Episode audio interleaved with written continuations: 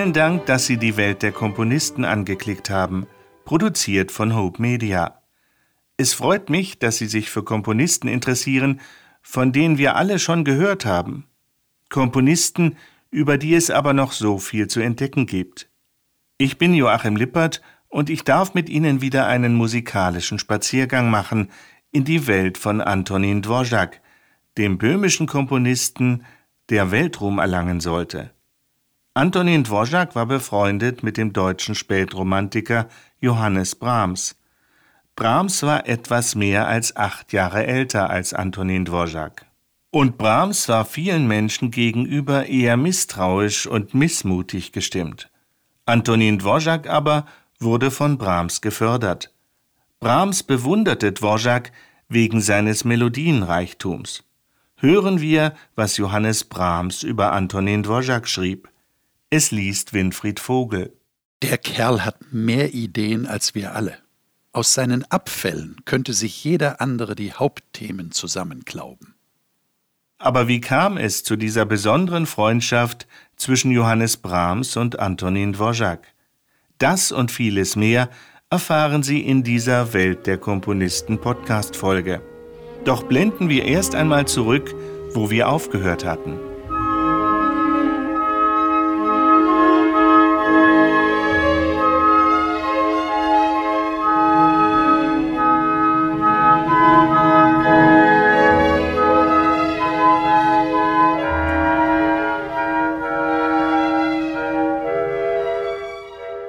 Wir befinden uns im Jahr 1875, für Dvořák ein äußerst produktives Jahr. Ihm und seiner Frau Anna Dvořáková war im Jahr zuvor ihr erster Sohn Ottokar geboren worden, am 4. April. Wir hatten es schon in der letzten Welt der Komponisten Podcast-Folge erwähnt. Am 19. September wird den Dvořáks die Tochter Josefa geboren. Josefa stirbt jedoch zwei Tage nach ihrer Geburt. Wohl als Reaktion auf den Tod seiner Tochter Josefa beginnt Dvořák mit der Skizzierung seines ersten geistlichen Werkes. Er wendet sich dem mittelalterlichen lateinischen Text Stabat Mater zu. Stabat Mater bedeutet, es steht die Mutter. Gemeint ist Maria, die Mutter Jesu, die tränenreich unter dem gekreuzigten Jesus steht. Dieser Text entstand zwischen 1230 und 1306. Geschrieben haben diesen Text unter anderem zwei italienische Franziskanermönche. Dvorak schuf aus diesen Texten ein großes Chorwerk, das über den Konfessionen steht und niemand unberührt lässt. Doch Dvorak lässt dieses Werk zunächst liegen.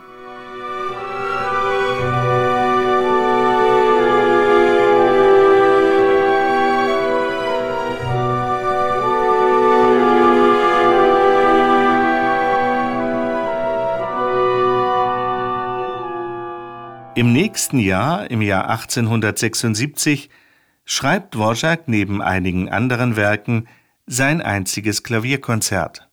Es ist ein ungewöhnliches Klavierkonzert.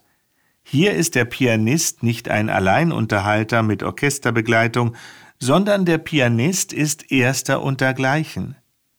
Solist und Orchester treten eher gleichberechtigt auf. Insofern ist es ein sinfonisches Konzert, und die drei Sätze des Konzertes jeweils in sich geschlossen, und sie entsprechen der klassischen Form. Dvorak hatte sich hier endgültig von seinen musikalischen Vorbildern gelöst und einen eigenen Stil gefunden. Den Anstoß, wieder ein Solokonzert zu komponieren, bekam Dvorak wahrscheinlich durch seine Bekanntschaft mit dem Prager Pianisten Karl von Slavkowski. Dieser war auch schon bei der Uraufführung von Dvoraks Klavierkonzert dabei gewesen. Slawskowski hatte eine Klavierschule in Prag und setzte sich besonders für junge Komponisten ein. Dvorak begann im August 1876 mit der Komposition und er war am 14. September bereits fertig. Der erste Satz beginnt gleich mit der Vorstellung und Verarbeitung des ersten Themas.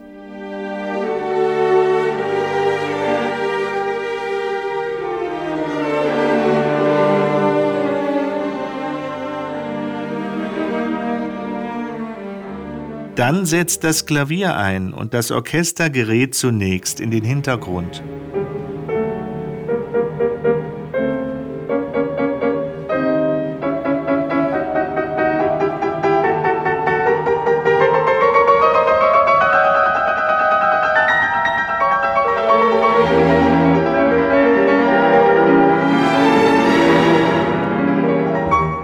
Später hören wir ein Seitenthema, das an einen slawischen Tanz erinnert.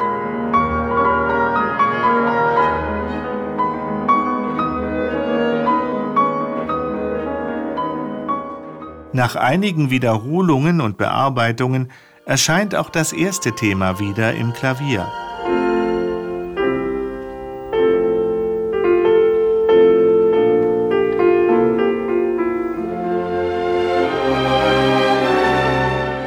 Später erklingt ein neues, ein drittes Thema.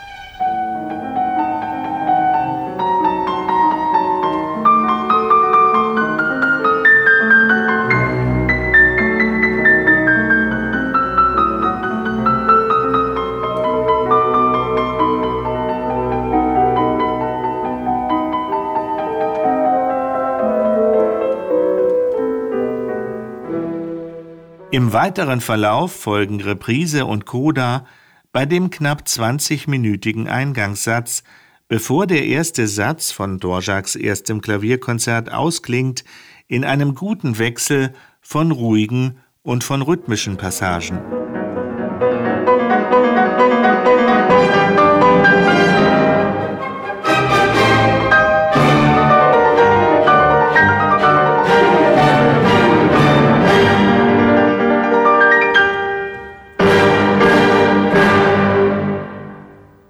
Der zweite Satz von Dvořáks Klavierkonzert ist ein lyrisches Andante sostenuto, das heißt, die Töne werden breiter und getragener gespielt.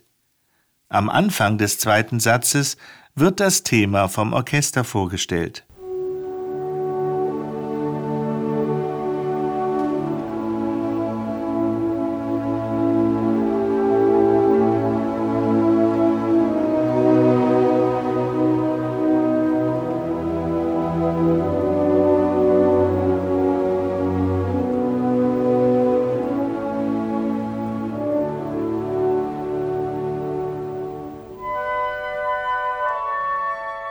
Dann erklingt das Klavier und verarbeitet bereits dieses Thema.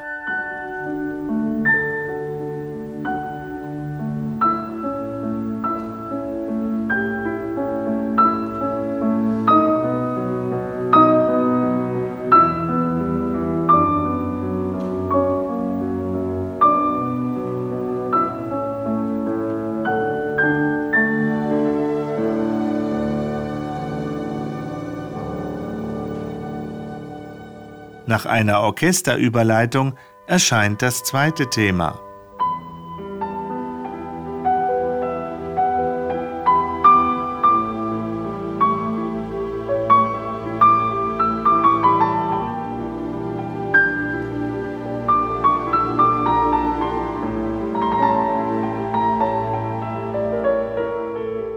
Auch das erste Thema klingt nochmal an.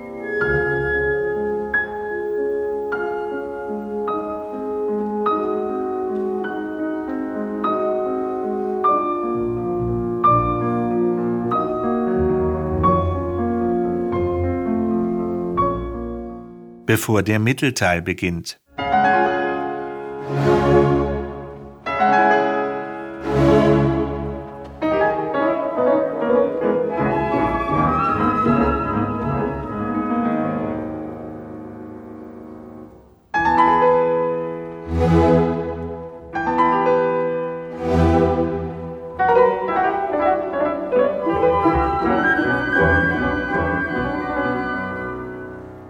Orchester und Klavier wechseln sich immer wieder ab und verändern die Themen.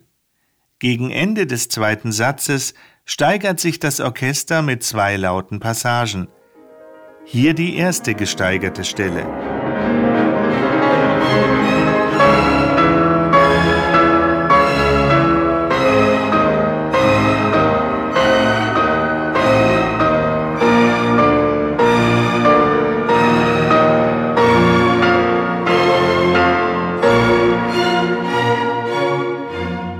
Bevor nach einem Triller der zweite Satz so sanft ausklingt, wie er begonnen hat.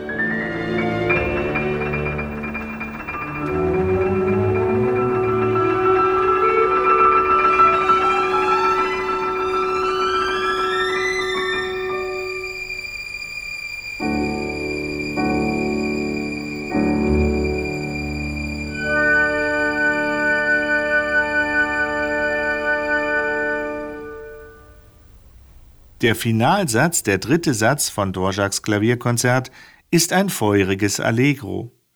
Beim dritten Satz stellt das Klavier solo gleich das Eingangsthema vor, das dann zusammen mit dem Orchester weitergeführt wird.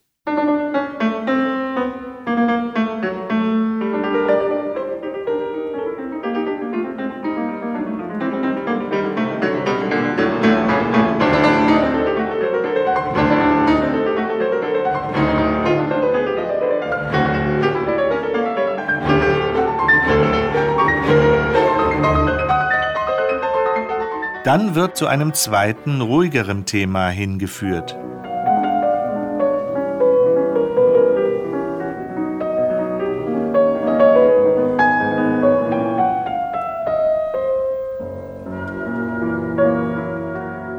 bis dann im Orchester wieder das erste Thema erscheint.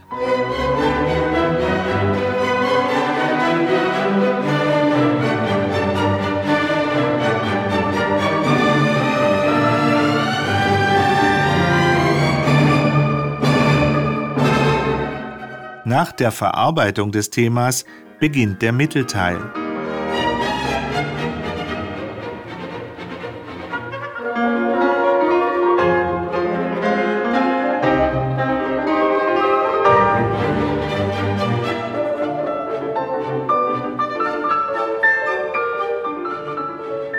Später gesellt sich ein neues, ein drittes Motiv dazu. Das bearbeitet und gestreckt wird.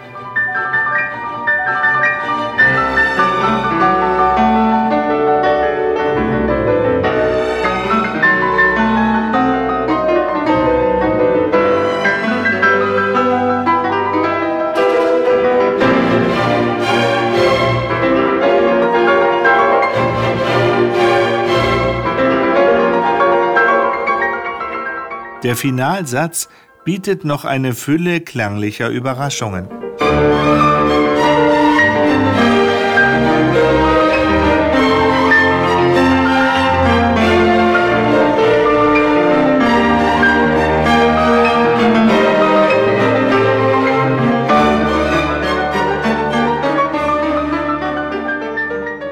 Es kommen auch gegen Ende neue Themen hinzu.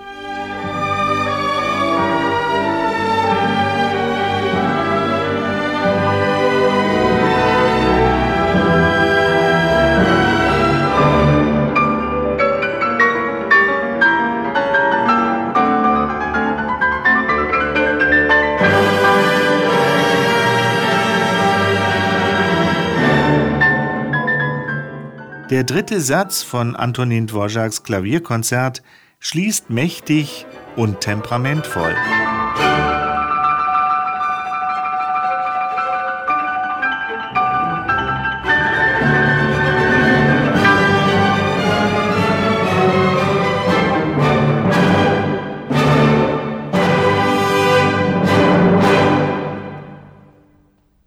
Die Premiere von Dvořáks Klavierkonzert war erst am 24. März 1878.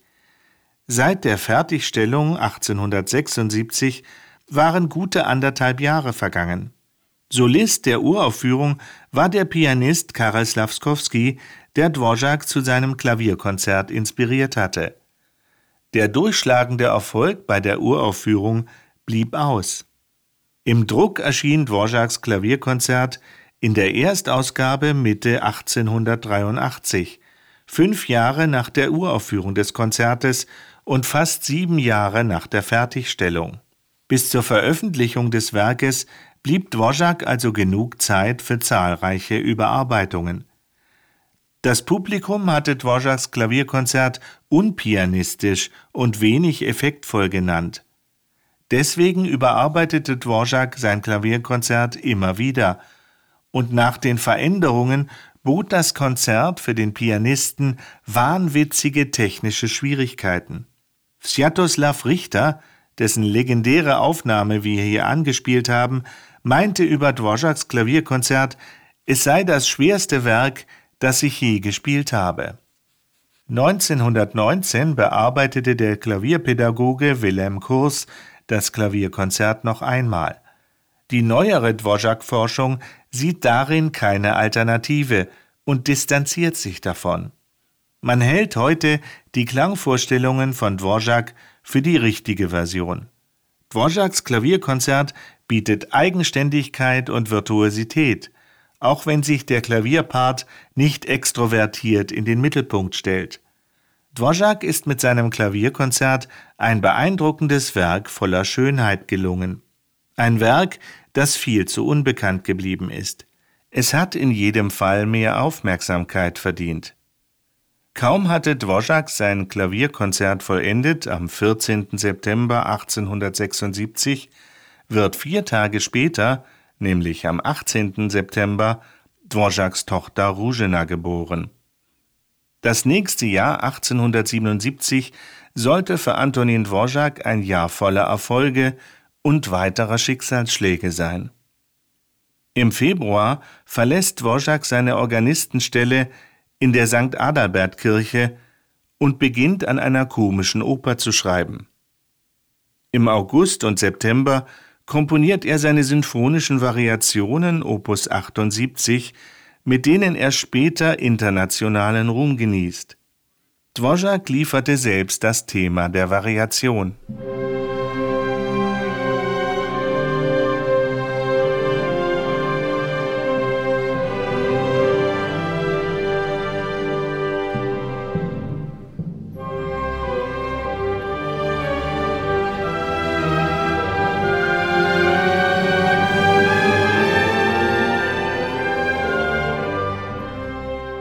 Diese Melodie stammt aus dem Männerchor Ich bin ein Geiger, komponiert Anfang des Jahres 1877.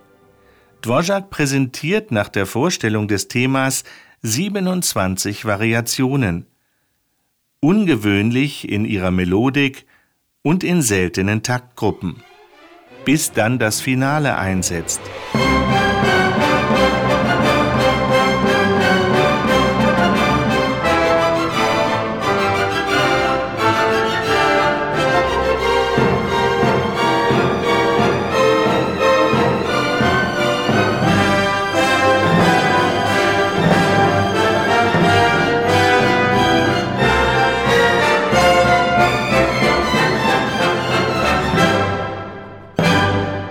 Und temperamentvoll zu Ende geführt wird.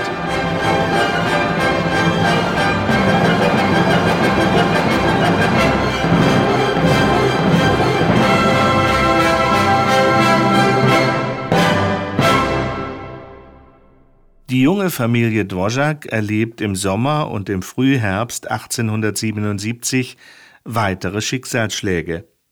Man bewahrte damals oft im Haushalt Phosphorlösung auf, die man zur Herstellung von Streichhölzern verwendete. Als die gerade ein Jahr alte Tochter Ruzhena die Flasche findet, trinkt sie davon und stirbt. Kaum einen Monat später, als Dvorak 36 Jahre alt wird, stirbt an seinem Geburtstag am 8. September sein erstgeborener Sohn Ottakar an den Pocken. Ottakar wurde drei Jahre alt. Das heißt, die Familie steht jetzt ohne Kinder da. Eine entsetzliche Tragödie. Schon als zwei Jahre zuvor Tochter Josefa zwei Tage nach ihrer Geburt gestorben war, hatte sich Dvorak an sein erstes geistliches Werk gemacht. Er hatte das mittelalterliche Gedicht Stabat Mater als großes Chorwerk mit Solisten vertont. Es geht um die Leiden von Maria, die unter dem Kreuz ihres gekreuzigten Sohnes Jesus steht und trauert. Die Urfassung von Stabat Mater ist zunächst in einer Klavierfassung für Chor und vier Solisten komponiert worden. Nun aber macht sich Dvorak daran, das Werk für Orchester und für Orgel zu instrumentieren. In den ersten beiden Sätzen steht das Leid der trauernden Mutter im Mittelpunkt. Es beginnt nach einer längeren Instrumentaleinleitung mit Stabat Mater Dolorosa, Luxta crucem lacrimosa, Dum pendebat filius, das heißt, unterm Kreuze die schmerzensreiche Mutter stand, die tränenreiche, als ihr Sohn am Kreuze hing.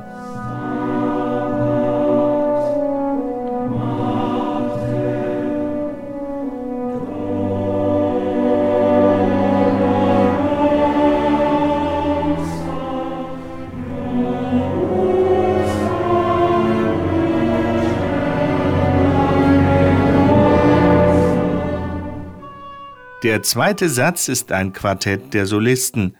Im Orchester überwiegen die dunklen Klangfarben und der Alt beginnt.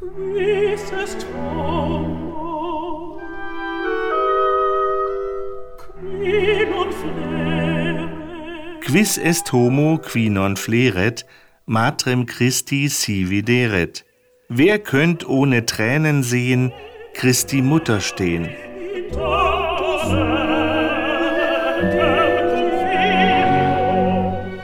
Der dritte Satz gehört dem Chor. Ea Mater fons amoris. O du Mutter, Quell der Liebe, erfüll mich mit dem gleichen Triebe, dass ich fühl die Schmerzen dein.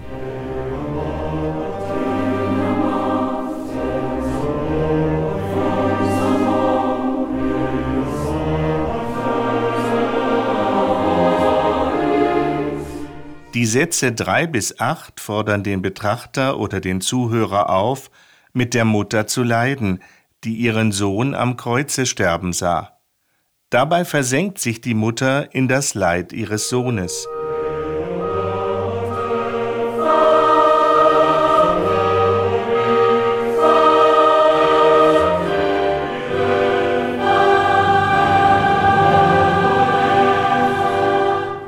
Im weiteren Text finden sich auch Zeilen der Marienverehrung, wie es der katholischen Tradition entspricht. Im fünften Satz die Aufforderung des Chores Tui nati vulnerati, drücke deines Sohnes Wunden, so wie du sie selbst empfunden, heilge Mutter, in mein Herz.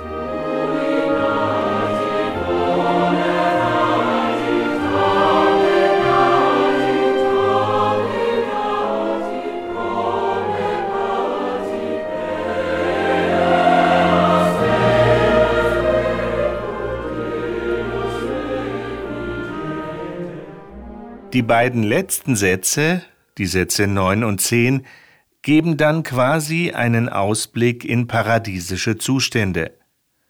Am Schluss des zehnten Satzes fasst der Chor in einem A cappella Abschnitt den Text noch einmal ohne Orchester zusammen.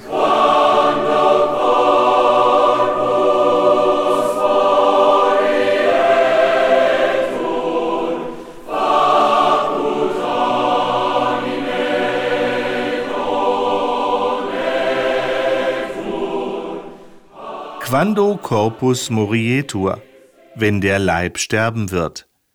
Der Satz endet mit Orchester und Solisten in einem breit angelegten Amen.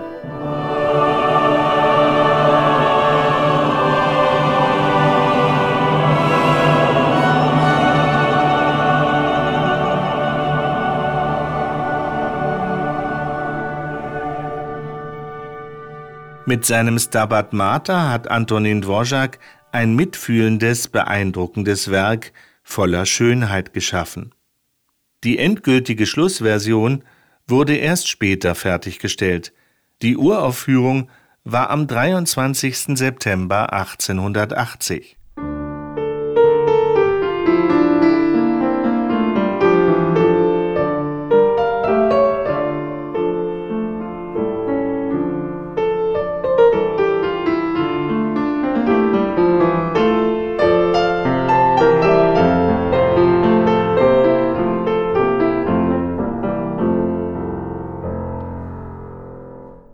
1877 stellt Antonin Dvorak zum vierten Mal den Antrag auf Erteilung des Wiener Künstlerstipendiums. Dem Antrag beigefügt hatte Dvorak die Klänge aus Mähren.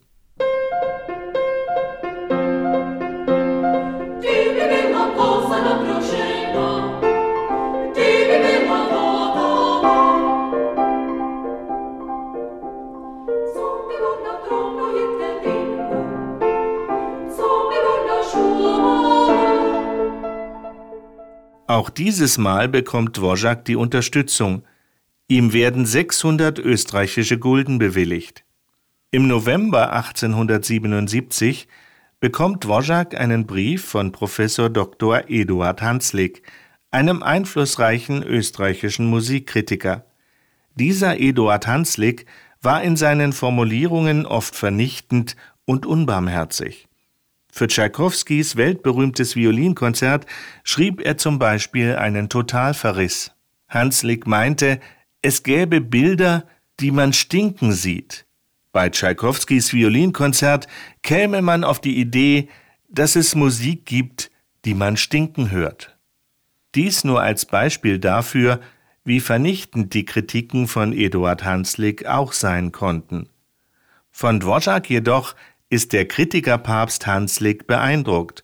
Sein Freund Johannes Brahms ist auch in dem Ausschuss, der über die Stipendien entscheidet. Beide wussten natürlich um Dvorak wegen seiner Anträge in den Vorjahren.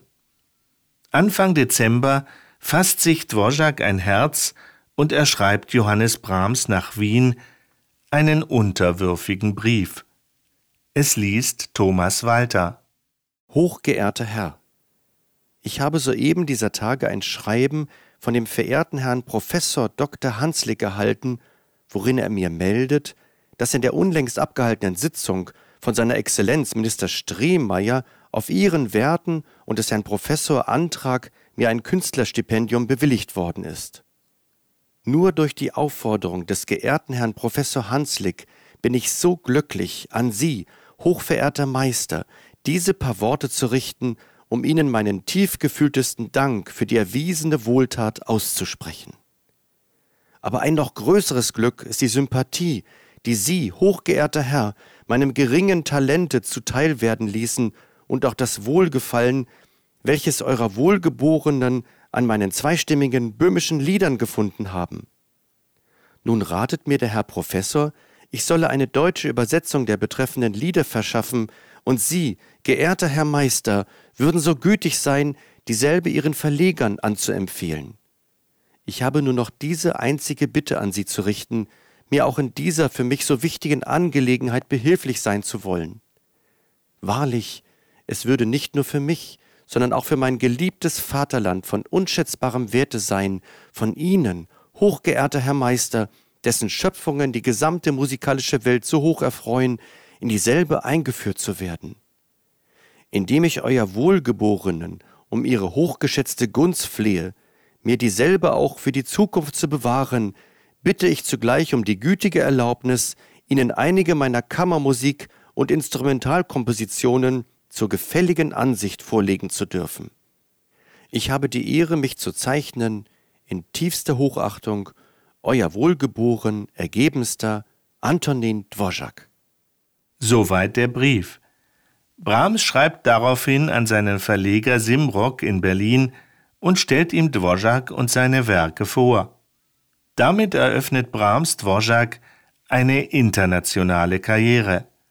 Brahms schreibt Lieber Simrock, bei Gelegenheit des Staatsstipendiums freue ich mich auch schon mehrere Jahre über Sachen von Anton Dvorak aus Prag. Dies Jahr nun schickt er unter anderem ein Heft Duette für zwei Soprane mit Pianoforte, das mir gar zu hübsch und praktisch für den Verlag vorkommt. Er scheint das Heft auf eigene Kosten haben drucken zu lassen. Titel und leider auch die Texte sind bloß böhmisch. Ich veranlasste ihn, Ihnen die Lieder zu schicken. Wenn Sie sie durchspielen, werden Sie sich wie ich darüber freuen und als Verleger sich über das Pikante besonders freuen nur müsste sehr vernünftig für eine sehr gute Übersetzung gesorgt werden. Dvorak hat alles Mögliche geschrieben. Böhmische Opern, Sinfonien, Quartette, Klaviersachen. Jedenfalls ist er ein sehr talentvoller Mensch. Nebenbei arm. und bitte ich das zu bedenken. Die Duette werden Ihnen einleuchten und können ein guter Artikel werden. Die Adresse ist Prag, Korntorgasse Nummer 10, zweiter Stock. Bestens, Ihr Johannes Brahms. Nach diesen Zeilen beantwortet Brahms auch den Brief, den er von Dvorak bekommen hatte. Sehr geehrter Herr, erlauben Sie, dass ich in aller Kürze Ihnen danke für Ihre Zeilen und manche Freude, die Sie mir durch Ihre übersandten Werke machten. Ich habe mir erlaubt, über dieselben, zunächst über die Duette an Herrn Fritz Simrock zu schreiben. Dem Titel nach scheinen mir die Duette noch Ihr Eigentum zu sein. In dem Fall könnten Sie sie also Herrn Simrock verkaufen. Nur müsste freilich für eine gute deutsche Übersetzung gesorgt werden. Wissen Sie dafür Rat? Jedenfalls möchte ich Sie bitten, dies nicht zu übereilen, damit dadurch nicht dem Werk geschadet wird. Einstweilen mögen Sie vielleicht das Heft an Herrn Simrock zur Ansicht schicken? Dann macht sich das Weitere. Verzeihen Sie für heute die Eile. Ich wollte aber nicht gern die Sache verschieben. Hoffentlich höre ich weiteres und Gutes. In ausgezeichneter Hochachtung, sehr ergeben, Johannes Brahms. Wien 4, Karlsgrasse 9. Darauf reagiert Dvorak. Hochverehrter Meister, ich bitte sehr um Verzeihung, dass ich Ihnen nicht sogleich danken konnte für Ihren mir sehr wertvollen Brief, den ich erst später erhielt, weil ich einige Tage von Prag abwesend war. Erlauben Sie also, sehr geehrter Meister, dass ich Ihnen nochmals meinen verbindlichsten Dank für all das mir Erwiesene aussprechen darf. Was die deutsche Übersetzung meiner Lieder anbelangt, kann ich Ihnen sagen, dass dieselbe bereits fertig ist. Ich erlaube mir daher, Ihnen ein Exemplar zur gefälligen Ansicht zu schicken. Herrn Simrock habe ich auch ein Exemplar zugesendet. Sollte ich bald etwas Näheres erfahren, werde ich nicht umhin versäumen können, Ihnen hochverehrter Meister davon Nachricht geben zu dürfen. Möge dieser mein Schritt auch glücklich sein, und möge ich bald das Vergnügen erleben, Ihnen mündlich sagen zu können, wie aufrichtig ich bin, Ihr ergebenster Diener Antonin Dvorak. Im Dezember komponiert Dvorak sein Streichquartett D-Moll Opus 34. Dvorak fährt nach Wien, um Brahms persönlich zu treffen. Doch er verpasst ihn. Brahms ist verreist, als Dvorak nach Wien kommt. Hochgeehrter Meister, ich habe vor ungefähr drei Wochen meine beabsichtigte Reise nach Wien angetreten, um Euer Wohlgeboren für alle die mir erwiesenen Wohltaten meinen persönlichen Dank abzustatten. Es war mir sehr leid, dass ich nicht das Vergnügen hatte, Sie noch vor Ihrer Abreise nach Leipzig anzutreffen. Bei dieser Gelegenheit habe ich auch Herrn Professor Hanslick besucht, der mich sehr liebenswürdig aufnahm. Einige meiner Arbeiten habe ich auf dessen Wunsch bei ihrer Hausfrau gelassen und möchte ich Sie, geehrter Meister, sehr bitten, falls Sie schon wieder in Wien angekommen sind, dieselben ein wenig durchsehen zu wollen. Auch erlaube ich mir, Euer Wohlgeboren zu fragen, ob Sie die Duette mit der deutschen Übersetzung erhalten haben und ob dieselbe gut ist. Herr Simrock hat mir diese Tage geschrieben. Er will gerne die Duette edieren nur müssten noch einige Stellen der Deklamation wegen geändert werden. Nun wage ich es noch, eine ehrerbietige Bitte an Sie, hochgeehrter Meister, zu richten. Erlauben Sie mir, dass ich Ihnen aus Dankbarkeit und tiefster Hochachtung für Ihre unvergleichlichen Schöpfungen die Widmung meines D-Moll-Quartetts anbieten darf. Würde es mir ja doch zu der größten Ehre gereichen, und ich würde der glücklichste Mensch sein, der die Ehre hat, sich zu zeichnen euer wohlgeboren, zum ewigen Dank verpflichteter und sehr ergebener Diener Antonin Dvorak.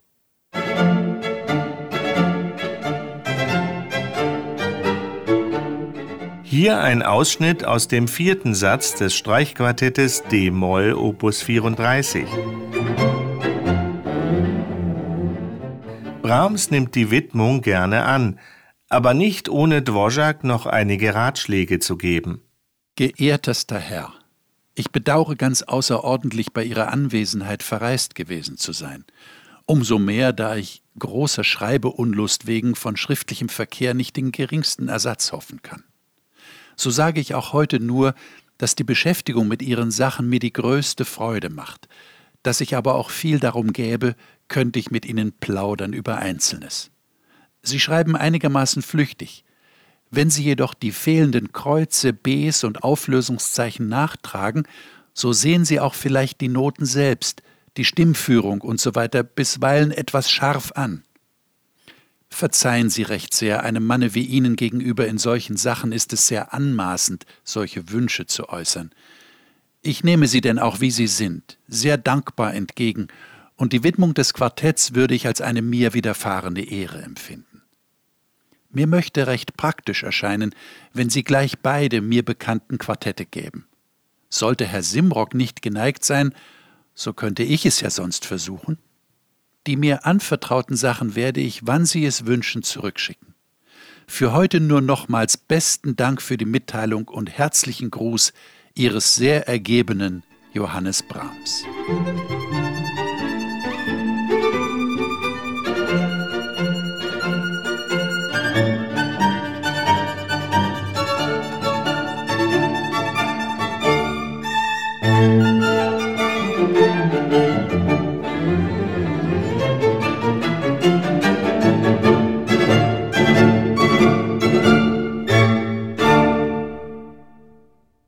Als Brahms dann später in Prag ist, trifft er sich mit Dvorak und die beiden können miteinander reden.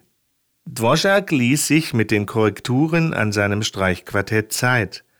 Am 15. Oktober 1879 schreibt Dvorak Verehrtester Meister, bei Ihrem letzten Aufenthalte in Prag waren Sie so freundlich, mich auf mehrere Sachen in meinen Werken aufmerksam zu machen, und ich muss Ihnen dafür nur sehr dankbar sein, denn jetzt sah ich wirklich die vielen schlechten Noten und habe dafür andere gesetzt.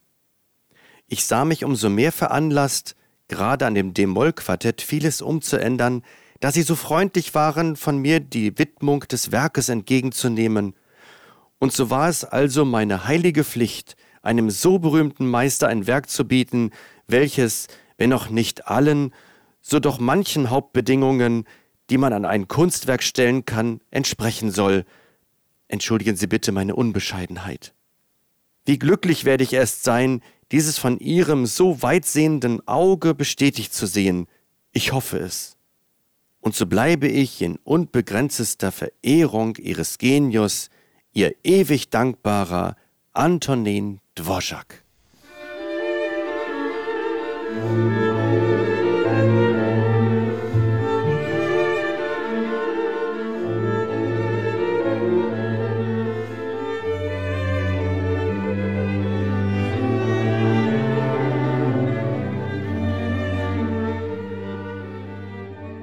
Brahms und Dvorak werden gute Freunde und sie treffen sich auch immer wieder. Ganz begeistert war Johannes Brahms auch von Dvoraks Frau Anna Dvorakowa. Ein Muster von Frau, die alles tut, um ihrem Manne jedes Ungemach des Lebens auf die Seite zu räumen, die Studien der Kinder überwacht und für alles sorgt. Ich wüsste keinen von meinen Freunden, der eine solche Frau hat.